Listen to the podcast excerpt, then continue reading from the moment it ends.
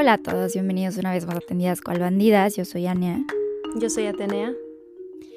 Y hoy les traemos la continuación a estas siete leyes del Kibalión que hemos estado tratando en los episodios anteriores sobre las leyes del universo que nos ayudan a comprender la espiritualidad en su totalidad y sobre todo a poder aplicarla a nuestra vida diaria y entender la raíz de cómo funcionan muchas cosas. La ley de hoy es un poco continuación con la ley pasada que fue la ley de polaridad. Esta vez se trata la ley de ritmo, pero tenemos que retomar un poco de qué se trata la ley de polaridad. Esta ley nos decía que las cosas que aparentemente parecen contrarios no son más que dos aspectos de un mismo origen, de una misma fuente, de un mismo polo. Es decir, la valentía y la cobardía en realidad son dos extremos de un mismo sentimiento que lleva a la no acción y a la acción, al estar paralizado o al actuar, que es cuando somos valientes y es cuando tenemos miedo. Entonces, a final de cuentas, están unidos en un solo concepto y eso lo podemos ver identificado con símbolos como el del Uroboros o el infinito o incluso el yin y el yang, que a pesar de, de, parecer polos contrarios que coexisten en el equilibrio del universo, sabemos que existe el yang dentro del yin y viceversa, porque a final de cuentas son parte de lo mismo. Ahora, la ley de ritmo nos dice más bien que estos dos polos, por esta ilusión que tenemos de la dualidad que existe en esta dimensión, gracias a que esta dimensión se extiende por el tiempo y el espacio, esta dualidad que provoca que podamos sentir las cosas, sentir el paso del tiempo, ubicarnos en un lugar físico a través de justo estas dos dimensiones. Entonces, gracias a esta polaridad que existe con el tiempo y el espacio es que nosotros podemos existir. Y así es como esta polaridad se va representando y se va manifestando en distintas dimensiones de nuestra vida, desde las escalas más pequeñas hasta las más grandes. Entonces, la ley de ritmo nos dice que estos dos polos, por cuestión natural de su propia fuente, que la fuente tiende a querer regresar a la unidad, a querer regresar al punto en el que ya no existen las cosas separadas, sino que existen como una sola, entonces todo lo que se manifieste en dos polaridades va a tender a ir de un lado hacia el otro, justo como un péndulo. El péndulo es lo que más nos explica esta ley de forma física. Sí, de hecho es como lo explica el Kibalión, ¿no? Eh, que del lado de, o sea, el péndulo va al lado derecho y, con la misma fuerza va a ir hacia el lado izquierdo. Entonces, eh, pero esto, o sea, como que lo podemos ver en otras cosas como más cotidianas. Eh, por ejemplo, a mí se me ocurren las estaciones del año que van en, en constante ritmo, ¿no? Y es, y es lo mismo entre el ritmo y, y la polaridad. ¿no? O sea, de, estar de cómo pasa de un lado al otro. Por ejemplo, en invierno, ¿no? En invierno los, los árboles eh, se les caen las hojas y están completamente, bueno, aquí donde yo vivo, eh, las estaciones del año son súper visibles, ¿no? Entonces, literal, en invierno se puede ver el, el contraste, o sea, por ejemplo, ahorita que estamos en, en verano, que estamos entrando al verano, los árboles están súper llenos de vida, ¿no? Están súper verdes, súper bonitos, brillantes, vivos, ¿no? Y, y, al final de, o sea, del verano empieza el otoño y empiezas a ver cómo empieza este cambio, ¿no? Cómo, cómo va el ritmo de la vida hasta que llega otra vez al punto de muerte y, y otra vez regresa a la vida. O sea, no sé si me explico, como de que va de estación a estación y va cambiando como de cierto ritmo y de una polaridad a la otra. Claro, y es súper visible tanto en aspectos de la naturaleza como en nosotros mismos y en el ciclo que llevamos de nacimiento hasta la vejez y la vida que vemos a nuestro alrededor. Si yo creo que si nos quitaran la conciencia y despertáramos aquí sin saber nada, lo primero que notaríamos justamente son los cambios y los ciclos, es decir, el nacimiento del sol, en qué momento se oculta el sol, lo cíclica que es la luna, y eso es algo que tenían muy presentes eh, las personas, sobre todo que estaban muy conectadas en su espiritualidad dentro del chamanismo, en el paleolítico paleolítico que, mm, que, observaban estos cambios y entonces comprendieron que nuestra naturaleza era cíclica. De hecho, no me acuerdo si ya los habíamos comentado en el podcast, pero eh, estas personas solían enterrar a sus fallecidos en forma de posición fetal porque ellos comprendían perfectamente la ley de ritmo y comprendían que esa muerte los llevaba nuevamente hacia un nacimiento. Entonces, estaba súper presente desde el inicio de la humanidad. Claro, y, o sea, y todo va en constante en constante ritmo, o sea, no nada más de que la vida, la muerte y todo esto, o sea, simplemente en cosas como súper cotidianas, eh, como, como experiencias que uno tiene, ¿no? Como altibajos, como sub y bajas, que uno piensa que, que la vida a lo mejor te está yendo de la fregada en un momento y, y, piensas que ya te vas a quedar ahí atascado y pues no, o sea, la vida es constante ritmo y vas a volver a subir, ¿no? O sea, en algún momento vas a estar arriba, en algún momento vas a estar abajo. Y citando literalmente al Kibalión, gracias a esta ley y tanto a la ley de vibración y a la ley de polaridad, sabemos que mm, este es el hecho que permite al hermetista transmutar un estado mental en otro a lo largo de las líneas de polarización. Las cosas que pertenecen a clases diferentes no pueden ser transmutadas una en la otra, pero las cosas de la misma clase pueden ser cambiadas. Esto es, pueden tener cambiada su polaridad. Así el amor nunca se convierte en este o este, en rojo o violeta, pero puede, a menudo lo hace, convertirse en odio. E igualmente el odio puede ser transformado en amor cambiando su polaridad. El coraje puede ser transmutado en miedo y al revés. Las cosas duras pueden ser vueltas blandas. En torno a esto, no me acuerdo si te contaba la otra vez de este experimento que nos hacían en la primaria que con maicena, que, em, que si metías tu dedo suavemente se sumergía, pero si lo golpeabas estaba duro. Entonces yo empecé a tripear que en realidad la fuerza es eso, o sea, la fuerza no es que todo lo que esté a tu alrededor sea impenetrable, sino más bien dirigir toda esa energía, la energía del mundo, hacia un objetivo en específico. Y eso en realidad es la fuerza, es la energía que ya existe, pero direccionada hacia una sola parte. Entonces, si toda esa energía la diriges hacia el otro lado, entonces le quitarías la fuerza a ese aspecto y se vuelve débil, se vuelve blando. Hablando en términos tanto físicos como en, términos em, emocionales, espirituales. Entonces, eh, se puede ver ejemplificado en ambos aspectos. También el Icabalio nos dice que las cosas calientes se vuelven frías y así sucesivamente, siendo siempre la transmutación entre cosas de la misma clase de grados diferentes. Tomad el caso de un hombre temeroso. Elevando sus vibraciones mentales a lo largo de la línea del miedo-coraje, puede llenarse con el más elevado grado de coraje y temeridad.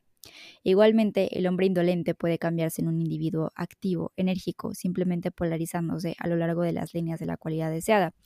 E incluso si no lo deseas ser de forma consciente, si no deseas tú polarizar, no eres un alquimista de tus propios sentimientos y tu propia vida, la vida obligadamente te va a llevar a eso, lo que igual hablamos la vez pasada. Después de días de felicidad y éxtasis profundo, muchas veces llega y nos ataca una profunda depresión porque estamos literalmente como moviéndonos de polo a polo sin entender que en realidad esta dualidad es bastante ilusoria y que hay un punto, hay una perspectiva en la que nos podemos posicionar en el medio y ver que estamos en medio de ambas, podemos fluir a través de ambas y no tenemos que, que dejar que la vida nos lleve por este ciclo obligado de ida y vuelta. Fíjate, güey, hablando de eh, los extremos y de de cómo la vida te lleva de un lado a otro y, aquí se puede, en este ejemplo que les voy a compartir, es, se puede ver la ley de polaridad y se puede ver la, ley de ritmo, como lo quieran ver, pero eh, el otro día estaba platicando con mi psicóloga, no sé si te conté esto, pero, pero ahí va. Este, estábamos platicando de una situación que me había pasado a mí. Eh, tuve una, secuencia de eventos desafortunados el mes pasado y estaba platicándolo con mi, con mi psicóloga y me hace hacer un ejercicio y el ejercicio hablaba de recordar una eh, situación o una anécdota que hubiera que, viví en el pasado que hubiera sido significativa en mi vida, o sea, no ni buena ni mala, solo significativa. Entonces, no sé por qué a mí se me ocurrió eh, una vez fui a la Marquesa cuando tenía 15 años y estaba eh, en unas motos.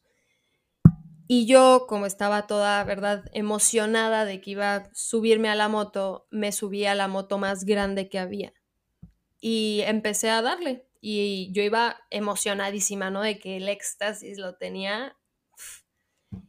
Iba dándole a todo lo que... Y no me di cuenta, o sea, llegó un momento en el que no me di cuenta a qué velocidad iba de lo, o sea, de el, el éxtasis que llevaba y choqué con unas llantas. O sea, no sé en qué momento perdí el, control del, del volante, o como le quieras llamar, y, y me estampé y salí volando. Y junto conmigo salió volando la moto. Y la moto me cayó encima de la espalda. Entonces, estábamos hablando de esta, de esta situación y ella me hacía varias preguntas eh, de, de, lo que había pasado, de cómo había sentido, y me, me hizo hacer una metáfora con eso. Llegué yo a una conclusión un poquito más profunda y, y, como que un poquito más espiritual, ¿no? De que a veces nos toca estar arriba de la moto y a veces nos toca estar abajo. Y es el ritmo de la vida, o sea, es, es la polaridad, o sea, estás en un extremo y en un segundo puedes cambiar al otro, o sea, uno no sabe qué tanto tiempo va a durar, eh, es, es, o sea, perdón, qué tanto tiempo vas a durar en el lado de un polo, o sea... Claro. No sabes cuánto tiempo, que... pueden ser años, pueden ser meses, pueden ser segundos. ¿Sabes? Fíjate que tu, tu ejemplo se me hace muy claro muy, muy claro. Literal, a veces estás arriba de la moto, a veces estás abajo. A veces piensas que tienes el control sobre las cosas y a veces esas cosas tienen el control sobre tu propia vida, ¿no? Oye, Esto ya, me, me, lleva, sí. me Sí, lleva a sí, pensar, por ejemplo, las adicciones. Las adicciones son mucho que, mucha banda de que no, yo controlo las apuestas, no, que yo tengo el control del alcohol, yo lo dejo cuando quiero, yo dejo las drogas cuando quiero. Y, y, cuando menos se dan cuenta ya están al borde o de la locura o de la muerte o de lo que sea porque eh, nunca se llegó en un punto de equilibrio donde le aceleras a la moto normal y vas con cuidado y sí le aceleras y sí te diviertes, pero te das cuenta de, de las consecuencias del otro polo. Exacto. Entonces, justo es, es, una metáfora muy acertada para explicar esto. Y además es la cuestión de que si tú solito no te regulas en esos polos, la vida te va a llevar a los otros polos porque no puedes estar todo el tiempo en un solo lado. Como Claro. decía, me parece que eran los, los epicúreos, me parece que decían, todo fluye, nada permanece. Entonces, nada jamás, jamás se va a quedar estancado. Lo único real y que nos consta es el movimiento de las cosas. Eso a mí me ha servido también increíblemente para sobrellevar la ansiedad. Cuando llego a tener ataques, lo que sea es como, ok, esto no va a ser para siempre, ni este ataque, ni esta, ese trastorno, ni nada. O sea, todo tiene su propio flujo de vida y mientras yo menos deje de resistirlos, o sea, mientras menos los resista, perdón, más fácil va a ceder al otro polo o bien al polo del equilibrio, que bien sería como una especie de, de polo neutral. Y fíjate que ahorita me está acordando también de un libro que leí de Kandinsky que habla de la espiritualidad en el arte, que decía que esto mismo sucede con los colores, que los colores visualmente también tienen un efecto polar en nosotros, que un azul muy profundo te puede llevar a una melancolía profunda y un amarillo profundo a un éxtasis eh, profundo y que dentro de ellos me parecía muy interesante que hablaba de la neutralidad del verde y la razón por la que la naturaleza, eh, en la naturaleza predomina el color verde. Él hablaba de que esto es por el equilibrio de este color uniendo a los otros dos polos. O sea, que este color transmite tanta paz y tanta felicidad porque justamente igual es una trascendencia de la dualidad y es un estado donde no estás ni en el polo A ni en el polo B, no en el polo Z, vaya, sino que estás eh, desde una perspectiva donde ambos son parte, ambos coexisten y no están tan peleados. Y fíjate, sí es, es muy importante, o sea, eh, y muy interesante preguntarse por qué en la naturaleza predomina el verde. Sí, no, ¿para qué? ¿Para qué? Exactamente. ¿Para qué? ¿Para qué? Sí. Y, y, justo te da ese efecto de esa sensación de paz, donde también se dice que esta paz que está relacionada con el silencio, con la meditación, la otra vez leí esta frase que decía que en el silencio toda dualidad desaparece. Y justo la mente existe gracias a la dualidad y pensamos gracias a que existe el sí y el no, el blanco y el negro y estos dos polos. Pero entonces en el momento en el que neutralizamos la ley de ritmo, que era algo de lo que se habla el Kibalión, ahorita a ver si lo eh, citamos literalmente, eh, puedes encontrar un estado precisamente de trascendencia y de equilibrio.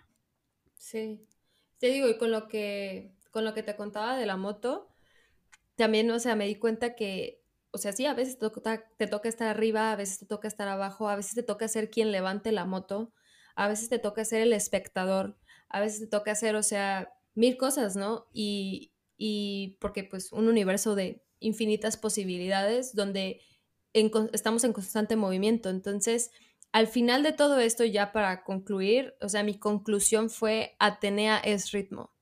Y cada que me acuerdo de que me está yendo de la fregada, me, me repito, Atenea es ritmo. Ahorita estoy a lo mejor abajo de la moto, pero mañana me va a tocar estar arriba. Entonces, como que nada más quería terminar ese, ese punto y, concluir con que, o sea, y, tómelo, quien quiera tomarlo como referencia de, de, cuando le está pasando mal, decir, oye, soy, soy ritmo y, y, ahorita estoy aquí y mañana voy a estar allá. Entonces, e, eso me, me ha estado ayudando muchísimo y lo quería compartir. Claro, totalmente. El todo fluye, nada permanece. Y mientras menos pongamos resistencia, justamente, mientras más aceptemos que estamos abajo de la moto y decir, chale, estoy abajo de la moto, em, pues ahora me toca levantarla, o ahora me toca ver cómo puedo salir de aquí, va a ser más fácil que aceptemos nuestro estado y entonces a partir de ahí empecemos a polarizar, es decir, actuar al respecto, a ver cómo nos vamos hacia la neutralidad del polo o hacia el otro polo. Digo, porque cuando estás abajo de la moto, lo que, lo que quieres y lo que lógicamente va a suceder no es que te vas a montar, la vas a, em, a quitar rapidísimo, le vas a acelerar y le vas a seguir dando. O sea, vas a tener que llegar a un punto medio que es, híjole, a ver, tengo que levantar primero la moto, checar que no me haya lastimado, chance ver si me puedo volver a sentar en la moto, ver si el motor sigue sirviendo bien. Entonces no te vas a ir de estar abajo de la moto a querer arrancarla otra vez. Entonces, esto también es súper importante porque a veces es de que, chale, ahorita estoy súper abajo de la moto, la vida está jodida, entonces, pero no hay problema porque al saber que soy ritmo, sé que mañana voy a estar ya en chinga de todo bien, ¿no? Sino que es justamente un proceso donde tienes que llegar también a una especie de neutralidad a partir de la cual pueda subir la vibración. Más bien confiar, como confiar en el proceso del universo y de la vida como, como en el ritmo que te la va dando, ¿no? O que te va dando las cosas. Entonces, es como que un, confiar en. Y claro, y como vamos en escala, aparte es generar tu ritmo dentro de ese ritmo, ¿sabes? O sea, si estás ahorita tú en un punto jodido, tú puedes encontrar tu propio ritmo dentro de ese punto jodido, no necesariamente adaptarte a lo jodido de la situación, sino dentro de, recordamos que todo es fractal y todo en el universo tiende a autorreplicarse, entonces ver que en estas circunstancias también tú puedes generar tu propio ritmo, o sea, estando en, la vibración en la que estés en tu vida, tú generas aparte una vibración personal. O sea, tu, vibra está, tu vida está vibrando en una frecuencia, tus circunstancias están vibrando en una frecuencia, pero entonces tú puedes generar tu propia frecuencia que a la vez va a tener efecto en tu exterior, de acuerdo con la ley de correspondencia, y a su vez entonces esto va a tener un efecto en tu interior. Es por eso que somos polarizadores y que podemos transformar. Y fíjate que yo ahorita estaba tomando un curso con una chava súper buena, se las recomiendo en, Instagram, se llama Umki Italia. Em, nos está diciendo, nos está explicando esta escala de las tablas de las emociones y de las vibraciones. Y decía, es que a veces cuando estás en un punto de depresión, de tristeza que no te quieras levantar, con que subas un poquito al enojo, con que estés enojado de puta madre, no hice nada el día de hoy, no fui nada productivo, carajo, me lleva la chingada, con que llegues a esa vibración, ya estás más arriba y ya estás más cerca de la actividad, porque entonces empiezas a polarizar justamente y puedes llegar al otro extremo a través de recorrer estos dos aspectos. Ahora, yo creo que también se puede polarizar desde la suma neutralidad hasta la suma actividad, pero eso ya requiere de quitarte realmente, de construirte la idea de la polaridad. Y eso es algo súper difícil, entender que todo es parte de todo y que todo está unido y que la polaridad es una ilusión. Eh, es un trabajo súper difícil de deconstrucción porque toda la vida nos han enseñado todo lo contrario y toda nuestra experiencia ha sido basada en lo contrario. Entonces sí es una chambota y por eso para nosotros si nos cuesta trabajo como ver las cosas desde esa perspectiva va a ser mucho más fácil entender que podemos polarizar recorriendo como que toda la cuerdita, ¿no? Como todo el camino yendo de, de poco a poco dependiendo de, de hacia dónde queremos llegar y qué tanto queremos subir en ese nivel. Sí, y, y también, o sea, hay que recordar que, como lo hablamos en, el, en los primeros podcasts, que la, que todo es mente, así que lo principal es polarizar tus pensamientos, o sea, en cuanto te llega un pensamiento negativo, polarizarlo al lado positivo, ¿no? O sea, como de que, este, ah, soy un inútil, no, soy una persona capaz, 100% capaz, eh, y puedo lograr lo que, lo que yo me proponga, ¿no? O sea, que en el momento que llegue el pensamiento lo polarices, porque si lo dejas ser, o sea, nosotros vamos en una frecuencia y en una vibración, como ya lo habíamos hablado, entonces, eh, para cambiar el ritmo de la frecuencia de la vibración, que va a un ritmo, obviamente, eh, tienes que empezar a cambiar los pensamientos primero y, y entonces en poder polarizar otras cosas va a ser un poquito más fácil, ¿sabes? Totalmente, uno tiene que empezar por polarizar adentro para ver la polarización afuera. Y sabes que una de las formas más fáciles eh, y más inmediatas para la polarización es la gratitud, porque la gratitud no está en un estado de dualidad, o sea, la gratitud no abarca el bien o el mal, porque puedes estar agradecido y esa gratitud trasciende lo bueno y lo malo. Cuando estás agradecido ya las cosas dejan de ser eh, tan grises o, o, blancas como las solías ver, sino que simplemente se vuelven un aspecto que integras en tu vida. Entonces, ahorita lo decías tú, por ejemplo, piensas, soy un inútil, qué malo soy para esto, lo hice súper mal si en ese momento te das cuenta, igual y no dices, ah, bueno, soy un chingón, soy buenísimo en esto porque chances te cuesta trabajo polarizarlo, pero puedes agradecer que te diste cuenta de ese pensamiento. Puedes agradecer que te estás siendo consciente de cómo está operando tu mente y que puedes tomar el control para redireccionarla, aun si en ese momento no encuentras la fuerza para redireccionarla. Puedes agradecer y en ese momento la gratitud vibra acá, o sea, la gratitud vibra, vibra altísimo. Sí, Entonces ahí ya estás polarizando. El otro día estaba hablando con mi novio de eso, de que justamente de, él me decía, es que yo sentía que cuando agradecía todos los días, de cierta forma me iba mejor o me sentía mejor. Y yo de que, yo, o sea, yo en mi estado ahí de, de que me estaba yendo mis eventos desafortunados, ¿no? Y yo de que, oh my God, no, esto y el otro, y, y, y quejándome di cuenta de que me estaba quejando muchísimo. Y le dije, es que sabes qué, como me he estado quejando tanto de la vida, la vida me sigue dando cosas para quejarme.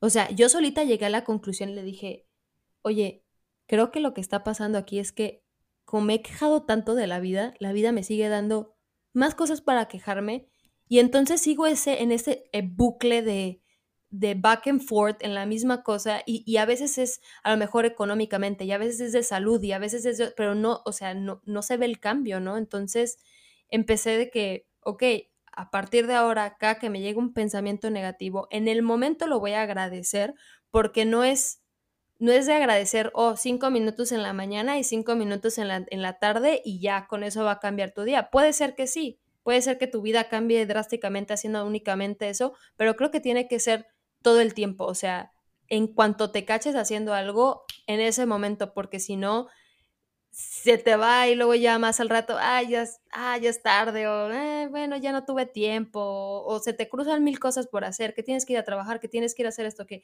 mil cosas, y, y, la, el agradecimiento se, o sea, se pasa hasta el último de nuestra lista, cuando debería estar presente todo el día, todo el tiempo. Todo el tiempo. Claro, y así estaríamos constantemente transmutando nuestras emociones. Entonces ahora no se trata tampoco de que todo el tiempo las cosas negativas las, cambies en positivas, sino que simplemente las aceptes y las integres justamente trascendiendo ese estado de dualidad a través de la gratitud. Y a raíz de esto que me dices, me surgen dos cosas súper importantes. La primera es que cuando hablabas de, de que te estabas quejando mucho y que la vida te regresaba puras cosas de la chingada, fíjate que igual hablaba hace rato, eh, tripé hace poco a través de, esta cuestión de los fractales, ¿no? De cómo los fractales empiezan a, ver presentes en las formas de la naturaleza, es decir, un caracol cómo es la forma de la espiral reproducida miles de veces, como si vemos la palma de nuestra mano, en realidad son pequeñas líneas y conexiones em, que se multiplican muchas veces, ¿no? Entonces, igual si vemos en nuestro literal, con tu huella digital, pueden saber toda tu identidad, pueden saber quién eres y se diferencia tu identidad del resto del mundo, porque entonces en tu eh, pulgar guardas todo tu, tu patrón. Entonces, algo que es súper peculiar de la naturaleza es que tiende a autorreplicarse. Es decir, nace una semilla, nace, nace una plantita a la semilla y esta plantita empieza a replicar sus propias formas, a replicar su propio tallo, a replicar sus propias hojas, a replicar el fruto. Luego el, fruto, también tiende a autorreplicarse. El fruto cuando cae genera una semilla que entonces otra vez vuelve a replicarse al sembrarse automáticamente la naturaleza. Entonces es una tendencia total de replicarse que también la vemos, por ejemplo, en la genética. Tenemos hijos y los hijos se van a replicar con las cualidades físicas, emocionales y mentales de los padres. Entonces es una naturaleza, em, la autorreplicación y la autosimilitud, un principio biológico básico. Ahora, si vemos esto de forma física y de forma tangible en nuestra dimensión, podemos ver también que entonces esto sucede con nuestros sentimientos y con nuestros pensamientos. Entonces, si yo estoy quejándome o si estoy agradeciendo, por lo contrario, la vida, el universo tiende a autorreplicarse. Entonces, ¿qué es lo que va a replicar? Va a replicar más de lo mismo. Quejas me va a replicar justamente, claro, me empieza a replicar patrones. Y em, en este sentido también habías mencionado otra cosa que ya no me acuerdo, ahorita seguramente de agarrarle la onda. Algo habías dicho, a ver, recuérdame qué más decías después de... Del agradecimiento, de estar agradeciendo en el momento. Ah, claro, ya me acordé. la línea de patrón, o sea, eh, a lo que me refería era cambiar los patrones, porque uno trae patrones todo el tiempo, o sea, trae patrones de, sus, de su familia, cosas que tú piensas que no, que no tienes y de repente te llevan una constelación familiar de esas locas y de repente, ¡pum!, sale tu problema ahí de patrones de, de, tu abuela y, dices, ah, cabrón, ¿cómo es que yo tengo eso? O sea, y, es real, o sea, lo vas heredando y tú lo le vas a heredar lo mismo a tus hijos, o sea, que mientras más pronto te des cuenta de este tipo de cosas, de estos, los patrones negativos que tienes y los empiezas a polarizar para poder cambiar tu realidad y la realidad de, las demás generaciones que vienen, pues obviamente es cambiar tus patrones. Totalmente, y eso de los patrones familiares también tiene que ver mucho con la autosimilitud, o sea, justamente nosotros aprendemos de lo que nos rodeamos y tendemos a replicarlo.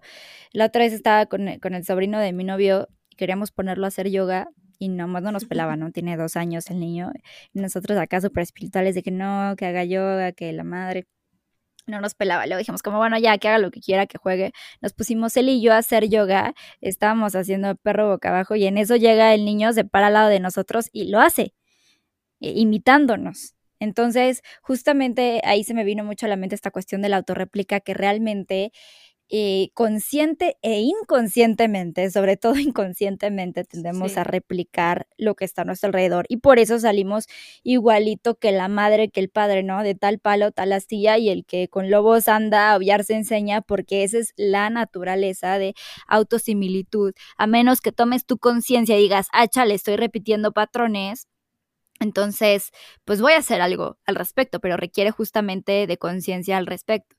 Y ya me acordé lo que te iba a decir. Oye, ¿no te pasa? oh, no, antes, antes de que se te olvide, no. Antes de que se me olvide. eh, bueno, pero te acuerdas también de lo que vas a decir para que no nos vaya a pasar.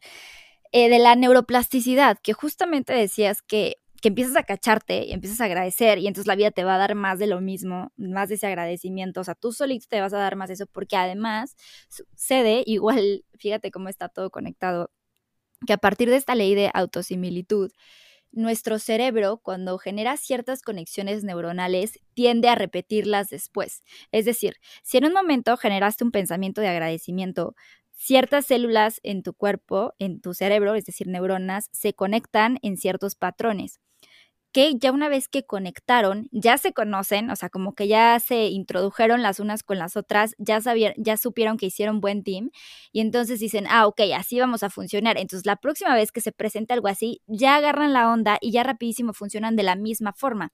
Eso es la neuroplasticidad, que siempre tenemos la posibilidad de estar generando nuevos patrones de pensamiento que a su vez van a generar ese mismo patrón en el que se activa a nivel neuronal.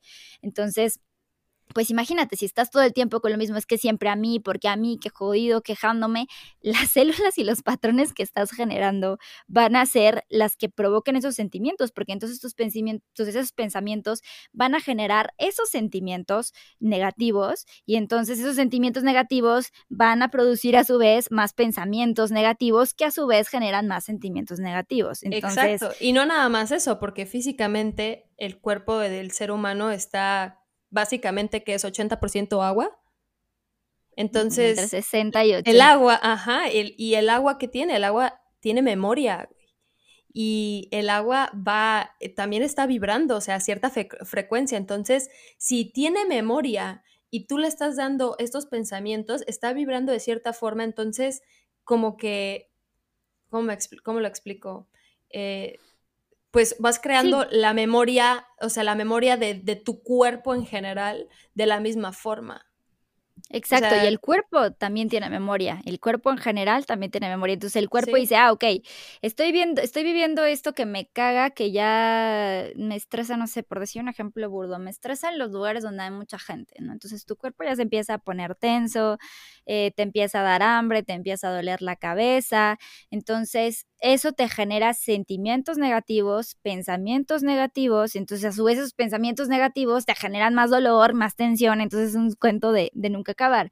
Sin cambio, en ese momento agradeces y dices, chale, estoy engentado, pero qué bueno que puedo estar en un lugar con mucha gente porque antes había COVID y no podía ver ni a mi mamá. O sea, agradezco por eso, agradezco porque hay muchas personas aquí que probablemente estén aquí trabajando y tienen trabajo, qué chido. Eh, hay mucha gente aquí en el parque y todos decidieron tomarse un día libre y disfrutar y venir a pasarla con sus hijos. Agradezco por eso. Entonces, tu cuerpo empieza a recibir señales de, ah, ok, esto es un sentimiento positivo, agarran todos la onda y entonces empiezas a generar conexiones y empiezas a generar sinapsis que te van a ayudar para que esos mismos patrones sean los que se repitan. Y entonces, en lugar de que te estreses cada vez que vas al parque, tu cerebro agarra la onda y dice, ah, una vez agradecimos y dijimos, qué chido esto, qué chido esto, qué chido esto, entonces otra vez nos sentimos así y automáticamente empiezas a autorreplicar ese mismo sentimiento positivo. Sí, claro, pero no, o sea, a lo que yo quería llegar también ahorita que estábamos en ese rollo, siento que, o sea, sí, pero eh, o sea, estamos hablando de que la mayoría de los pensamientos son inconscientes y de que aparte tenemos el, o sea, 70 mil, más de 70 mil pensamientos al día y de esos 70 mil el 90% son negativos. Entonces, no con que a lo mejor una o dos veces lo hayas dicho de que, ah, sí, qué bonito el parque, sino que neta tienes que estarlo viviendo de todos los días y hacerlo un hábito, ¿no? O sea, como como, como lavarte los dientes, literal, o sea, lo haces tres veces al día o dos veces al día, dependiendo, o pues si ya te vale madre una vez al día. Pero de todos los días, ¿me explico?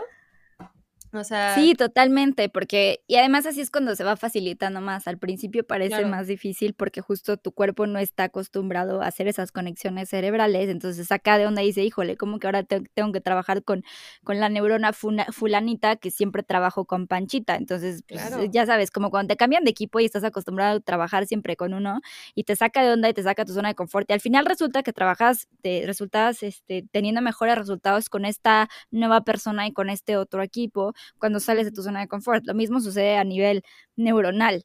Entonces, y justo, a ver, o sea, sí entender que podemos polarizar siempre a nivel personal, teniendo en cuenta que la vida tiene su propio flujo, que el planeta tiene su propio flujo y su propio ritmo, que la humanidad como un todo, como un organismo, tiene su propio flujo.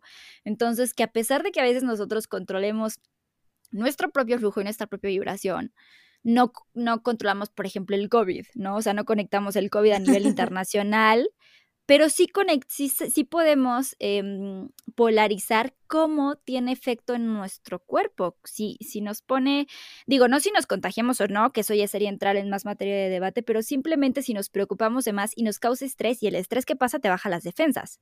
Entonces ahí de entrada ya sabemos que nuestros pensamientos negativos nos están metiendo en un estado donde bajamos nuestras defensas. En cambio, si aprendemos a neutralizar esos pensamientos, a agarrar la onda, pues ya es más fácil que nuestras eh, defensas estén igualmente o neutrales o altas y no tengamos esa misma incidencia. Y así es como, si bien no estamos incidiendo directamente en el flujo de la humanidad y en el flujo de la pandemia, sí tenemos una influencia en cómo eso tiene una influencia o no en nosotros. Exacto. Y de hecho, oye, ahorita que estabas diciendo de eso, estaba recordando como dónde lo puedes ver, ¿no? En dónde lo puedes ver en esta Matrix en la que vivimos. Eh, estaba, estaba pensando en, en la economía. O sea, es un sub y baja todo el tiempo, todo el día, todo a todas horas está subiendo y bajando y de repente se polariza y de repente otra vez sube y de repente otra vez baja y de repente se estabiliza y de repente, o sea, y así va, o sea, y es un constante ritmo y movimiento y todo el día y todo el tiempo pasa con todo, o sea, con el día, la noche, las estrellas, el sol, la luna, el mar, el mar, o sea, las olas del mar, güey, las olas del mar pues de repente se viene una nuestra respiración. nuestra respiración. Nuestra respiración. Ahí lo tenemos. Y de hecho, hablando de esto y entrando como en un ocultismo un poquito más profundo de Elena Blavatsky, ella, ah bueno, primero la cosmogonía en India nos dice que, que todos existimos o que esta Matrix es el, el sueño o la respiración de Brahma, que es este dios digamos, eh, generador, que no tiene una polaridad masculina o femenina, sino que simplemente sería su representación del todo y que mm, la vida coexiste a través de los movimientos de Pralaya y Manvantara, que es cuando el universo se contrae y cuando el universo se expande, que aquí también vemos claramente el flujo, lo cual en, términos científicos vendría siendo el Big Bang y como toda esta energía estaba contraída en un principio y después por naturaleza, por ritmo, tiene que expandirse. Y sabemos en la actualidad que cada segundo el universo sigue expandiéndose.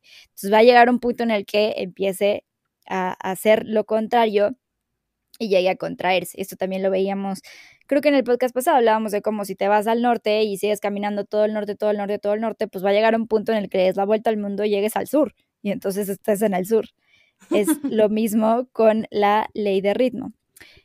Y ahora leyendo un poquito otra vez literalmente al eh, dice, se notará también que incluso para aquellos no familiarizados con el propósito de la vibración, el polo positivo les parece ser de un grado superior que el negativo y fácilmente se le domina. En adición al cambio de los polos de los propios estados mentales de uno por la operación del arte de polarización, los fenómenos de la influencia mental en sus múltiples fases nos muestran que el principio puede ser extendido de modo que abrace los fenómenos de la influencia de una mente sobre otra, sobre la que tanto se ha escrito y enseñado en los últimos años. Esto se refiere mucho ya en términos igual como muy ocultistas al control mental sobre uno mismo y sobre otras personas, que en realidad no es más que conocer cómo funciona el flujo propio, el flujo ajeno, y cómo estas vibraciones eh, tienen una repercusión en nosotros mismos y en los demás. Fíjate, por ejemplo, una, uno de los ejemplos que se me hacen más, más poderosos en torno a esto es la línea súper delgada entre el dolor y el placer. O sea, e-, el hecho de que exista el masoquismo y gente que de verdad disfrute del sufrimiento físico o emocional, también hay gente que le gusta sufrir emocionalmente, habla de cómo son gente que le causa placer el, dar, o sea, el más bien... El causar sufrimiento. el causar sufrimiento, exacto. Exactamente. Entonces, esto nos habla de cómo placer y dolor también son uno solo, o incluso las prácticas sexuales acá súper extremas, que, que, son cosas que físicamente te causan dolor, no sé, quemaduras, este, nalgadas, qué sé yo, ¿no? Que te causen dolor, que te causen un dolor intenso. Súper explícito, ajá. no, y eso que no me fui a lo, a lo escorpiano. Y, y justamente provoca mucho placer. Entonces ves cómo realmente es lo mismo, o sea, no hay un punto de diferencia y cómo puedes polarizar. Entonces fíjate que yo lo he intentado así de que cuando me pego en el dedo chiquito, me machuco, lo que sea, he hecho el experimento de decir, a ver, mentalízate, polarízate y no me está doliendo, estoy sintiendo un chingo de placer. Qué placer tan más increíble. Todavía no lo he logrado al 100, la verdad, sigo muy, muy muy en, la tierra, pero, pero sí he notado un cambio, sí he notado que no es el mismo dolor, o sea, sí cambia algo sobre eso, pero lo que pasa es que también tengo que entrar en, hacer que entren en sintonía mi pensamiento y mi sentimiento, o sea, que mis sentimientos al respecto agarren la onda junto con mis pensamientos, porque si solo pienso, no me duele, no me duele, siento placer, siento placer, pero yo inconscientemente estoy empujando el sentimiento del dolor, del sufrimiento, del chale, qué mal pedo, entonces pues no hay conexión, entonces no hay resultado. Tiene que haber una sintonía entre lo que siento y lo que pienso. por eso todavía voy en el camino de que algún, algún punto... Pues tan sencillo, hay gente que ha, o sea, que ha literal en, los partos, güey, en lugar de sentir dolor, han sentido placer, ah, sienten orgasmos. Han, tenido orgasmos, güey, o sea, y ahí dices, ah, cabrón, ¿no? Porque obviamente en la psique colectiva, güey, no, güey, tener un hijo es doloroso y el parto doloroso, es terrible, sí, horrible. Y, lo, y lo tienes que sufrir porque si no lo sufres es como si no hubieras tenido a tu cría, o sea, y realmente, o sea, mm, como que pues si te das cuenta claro, que, y... Mm, como que el dolor también es placer y el placer es dolor y que pues se puede llegar de un polo al otro, pues, ¿por qué no?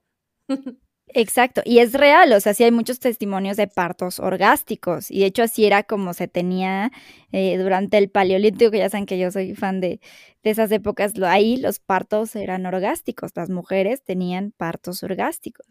Sí, porque no, existía toda esta, o sea, pero hablando de otro tema, ¿no? No existía toda esta... Eh, no sé, creencias sobre el cuerpo de la mujer y lo que era la mujer y tampoco... Claro, un castigo de sufrimiento. Claro, porque Totalmente. nos ha dicho que tiene que ser doloroso y que la menstruación es, es del diablo y que somos del diablo y que, bueno, mil, cosas, ¿no? Que han llevado a que, pues, dentro de todo el cuerpo las mujeres tengan eh, en, su memoria, en la memoria del, del cuerpo de la mujer, el que tiene que ser algo doloroso, el que, el que tiene que ser un castigo. Totalmente, si te fijas ahí, si es una chambota de construirte ese pensamiento, entender que no es verdad y que en realidad tu cuerpo puede sentir lo que se le dé la gana y si quiere sentir un orgasmo, va a sentir un orgasmo. Y punto. Bueno, o sea, entrenándolo bien, pues. Sí, claro. sí, claro. Es, chamba, es chamba, claro. que es chamba. Pero al mismo tiempo también son cosas que ya están dentro de nosotros. O sea, es nuestra naturaleza sentir ese orgasmo al momento del parto.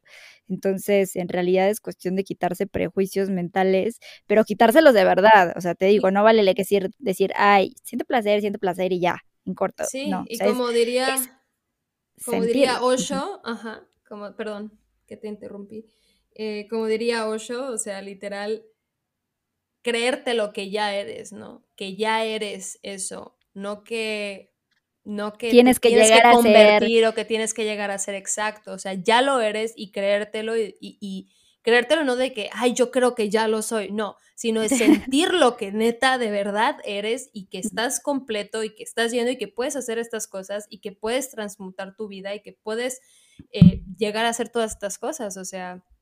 Exacto, todo está al alcance, todo está interior, todo ya existe. Fíjate que la otra vez que estaba leyendo Demian había una frase que me gustó mucho que decía que el hombre consciente no tiene ningún deber, así ningún deber, ningún propósito en la vida, ninguna meta, más que llegar a sí mismo. Y esto se me hace súper interesante porque sabes que entonces cuando llegas a ti mismo puedes desbloquear todas estas cosas que puedes reflejar en el exterior, estas cosas que creíste que podías llegar a hacer y que en realidad ya eras y solo tenías que desbloquearlas para poder verlas materializadas en el mundo exterior, no tomando en cuenta justamente esta ley de, de correspondencia donde así como es adentro es afuera.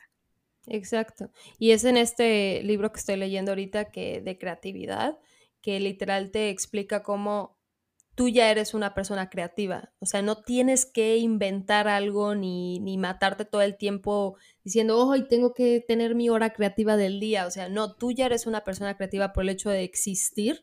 Eso ya te hace a ti una persona creativa.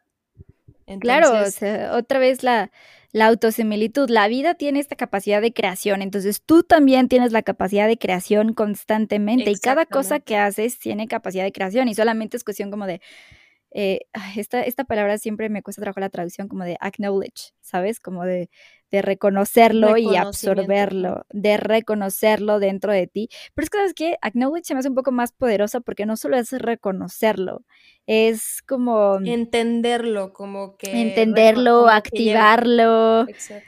O sea, como que conlleva conlleva un poquito más. Y bueno, ahorita en torno a esto vamos a otra vez como sintetizar esta ley del ritmo que dice que toda vida es producto del movimiento nacido de la tensión entre dos fuerzas polares. Disolución y coagulación, dispersión y fijación, destilación y condensación, sístole y diástole, contracción y expansión. Y el punto culminante de la obra, es decir, de este movimiento constante, es la conjunción, la unión de los principios masculino y femenino, del cielo y la tierra, el espíritu ígneo y la materia acuosa, el coito cósmico, es decir, el momento donde se trasciende esta dualidad. Fíjate que también estaba pensando como en la respiración y como si el exhalar te trae un aspecto, el inhalar te trae otro, pero hay un punto donde llegas a la apnea, donde no estás ni respirando ni, ni, exhalando, donde estás en un punto neutral y se supone que esto tiene poderes impresionantes tanto como para la respiración como para eh, inducirte a estados alterados de conciencia, por eso también se utilizan las técnicas de respiración para pues para ciertos aspectos de sanación, de meditación, de comunicación y demás.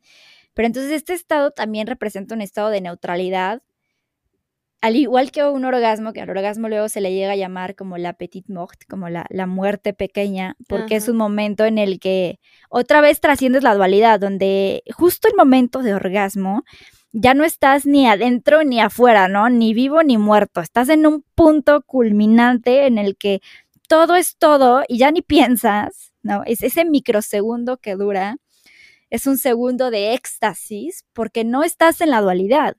Es un segundo de éxtasis porque no estás en el sí y el no, en el bien y el mal, ni en la mente, sino que en ese punto de conjunción donde allá trascendiste la ley de ritmo y estás más allá de. Entonces creo que mm, encontrando cómo puedes llevar este punto a otros aspectos de tu vida y cómo lo puedes encontrar esta misma trascendencia de la dualidad, pues sí se, se busca neutralizar precisamente la ley de ritmo. Sí.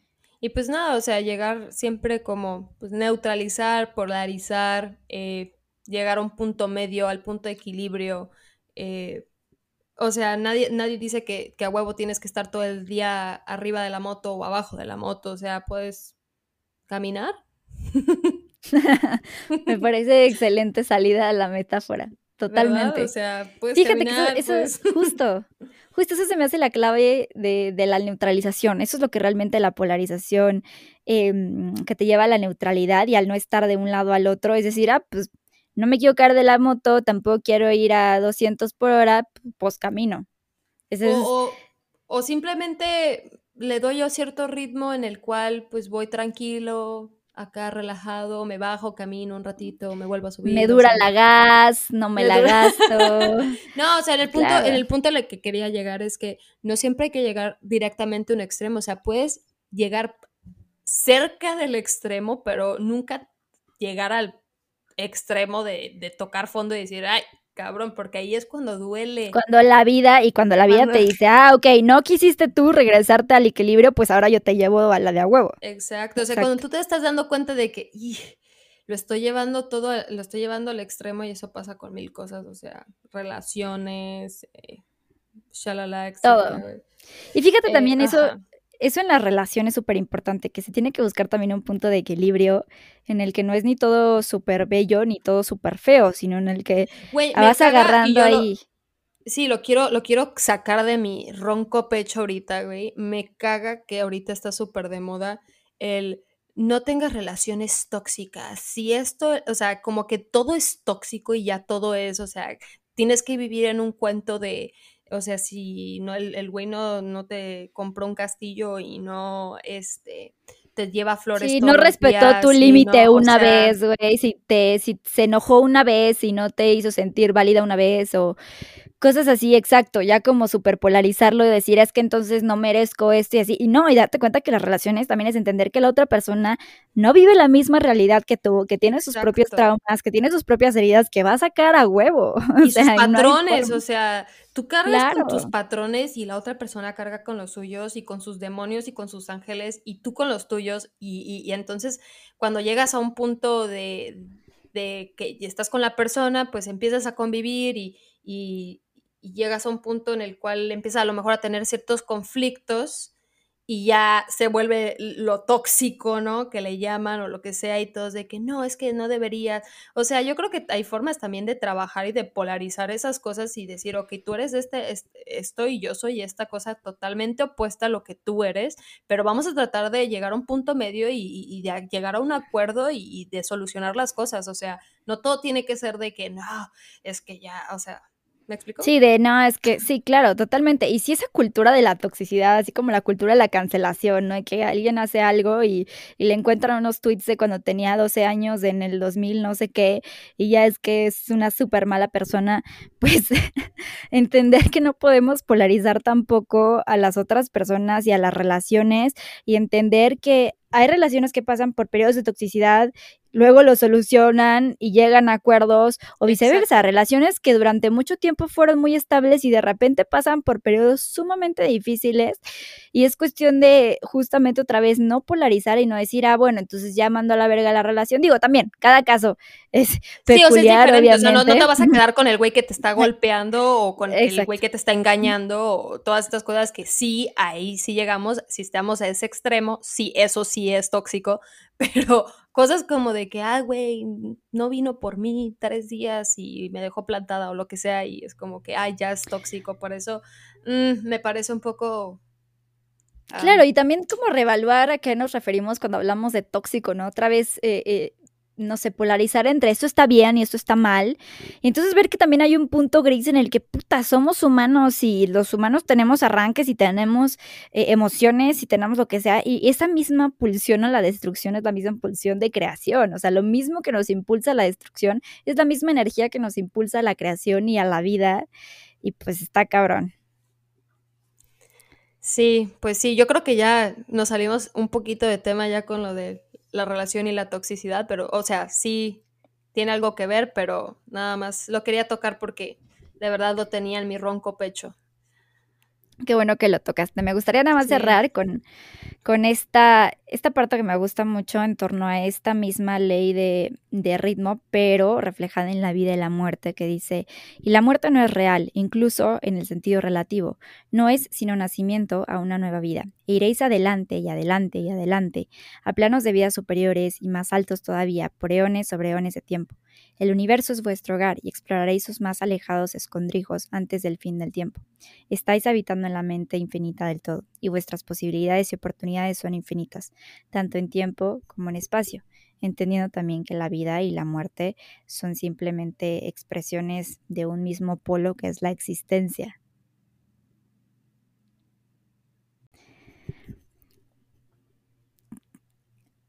Bueno,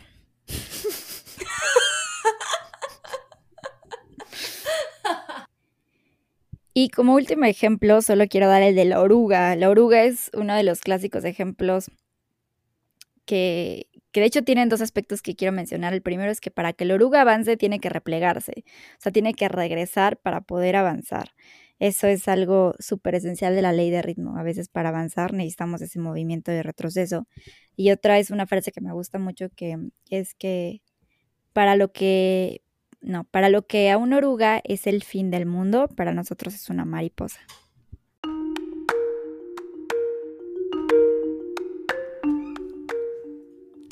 Bueno, eso es todo. poético. ya sé.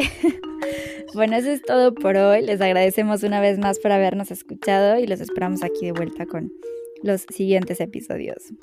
Muchísimas gracias y si les ha gustado el podcast, por favor, compártanos.